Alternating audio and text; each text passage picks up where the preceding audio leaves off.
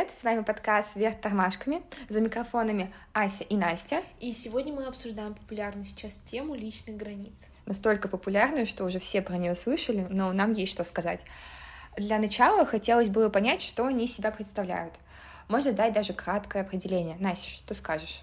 А, для меня личные границы — это некий свод каких-то правил, говорящие окружающим, как с вами можно обойтись, а как нельзя. Ну, это если кратко.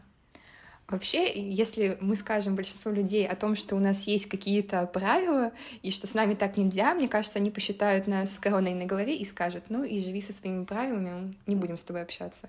Так считают даже наши родители, мне кажется. Да, мы все эгоисты с рождения, получается.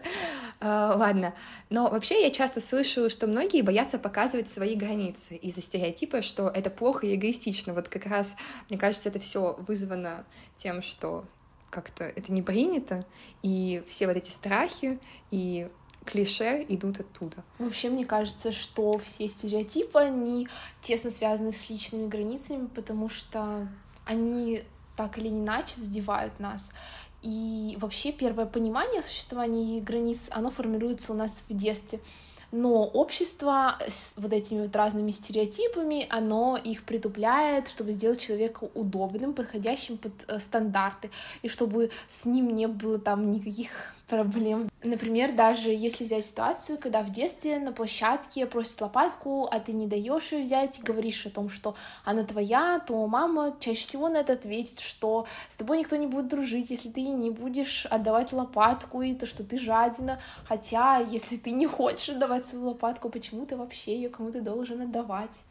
Потому что мы все кому-то что-то должны, мы же хорошие, ты не забывай это, пожалуйста. А вообще, на самом деле, как часто ты делилась лопаткой в детстве? Даже вот интересно. Ну, я вообще не помню, но мне кажется, что делилась. А ты? Ой, а я на самом деле не делилась лопаткой и вообще не делилась игрушками, поэтому была жадиной, и со мной никто не дружил. Нет, на самом деле дружили, не надо грустить сейчас, все хорошо. А, вообще хотелось так перейти к тому, из-за чего могут быть нарушены личные границы, а, раньше индивидуальность в обществе не приветствовалась от слова совсем и никем не освещалась, даже популярными людьми. А, поэтому личные границы нарушались повсеместно и всеми. А, в целом мы очень часто нарушаем чужие границы автоматически, поступая с другими людьми так же, как поступали с нами. И из-за этого в нашем детстве родители тоже неосознанно нарушают границы самыми типичными вещами заходят в комнату без стука, критикуют внешний вид, оценивают друзей ребенка и тому подобное. И вот после этого всего мы привыкаем к тому, что наши личные границы нарушаются даже дома. И как это пройти к их распознанию? Ну, тут сразу нужно уточнить, что границы, они не обязательно должны быть для всех людей одинаковые.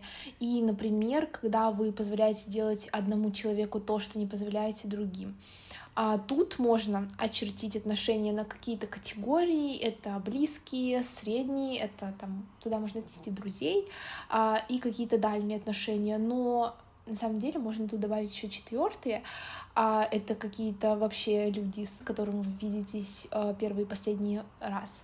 И можно взять злость как индикатор того, что для вас позволительно в отношениях, а что нет, и уже отталкиваться от этого. Вот, кстати, я очень часто расписываю, на что я реагирую негативно и чувствую какое-то нарушение границ. А, и пытаюсь понять, почему это вызвало негативные эмоции, и как вообще ты сама так делаешь?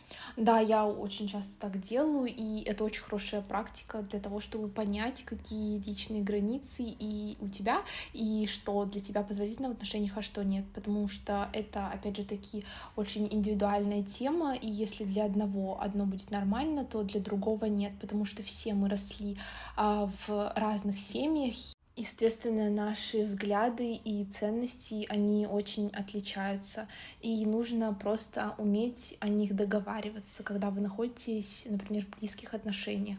Да, вот и на самом деле, вот когда мы все-таки выписали какие-то свои негативные эмоции, э, поняли, с чем нужно работать, как вообще все-таки отстаивать личные границы. Э, вот сейчас я хотела как раз сказать про это несколько слов, так как личные границы можно узнать исключительно через разговор.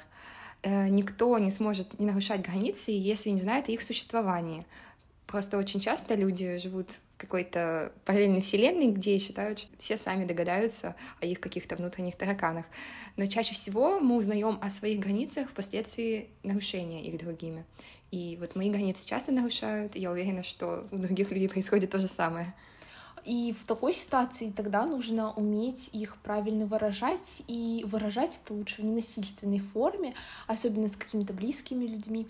И это можно называть какие-то факты, которые нам не нравятся, говорить эмоции, которые возникают у нас в данный момент, и говорить о том, как вести себя в следующий раз, чтобы такой неприятной ситуации и таких неприятных эмоций больше не было.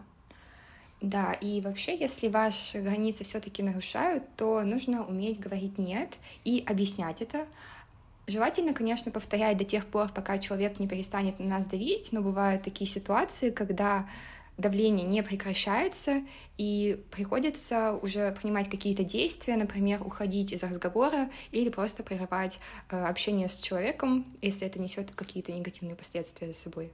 Да, вот я полностью с тобой согласна, и бывает очень часто такое, что наши границы нарушают не близкие люди, а посторонние, поэтому пытаться донести информацию о своих личных границах экологичным способом — это не всегда действенно.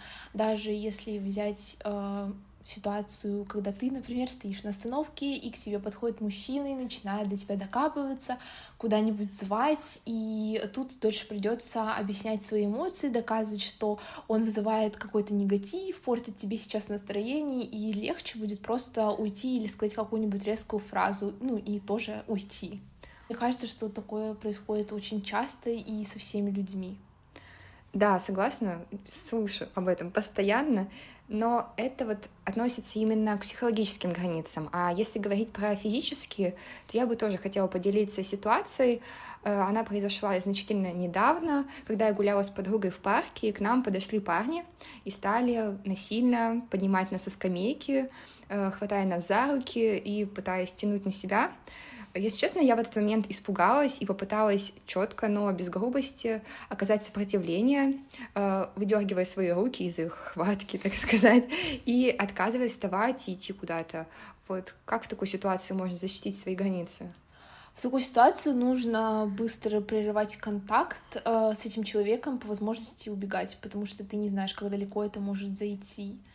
Вообще, мы, наверное, полностью осветили эту тему, ну, по крайней мере, то, что хотели рассказать вам. И на этой ноте мы бы хотели завершить наш подкаст. Надеемся, он был для вас полезным и понравился. Можете комментировать. А, изучайте себя, свои границы и не позволяйте другим нарушать их. За микрофонами были Настя и Ася. Спасибо за прослушивание. thank you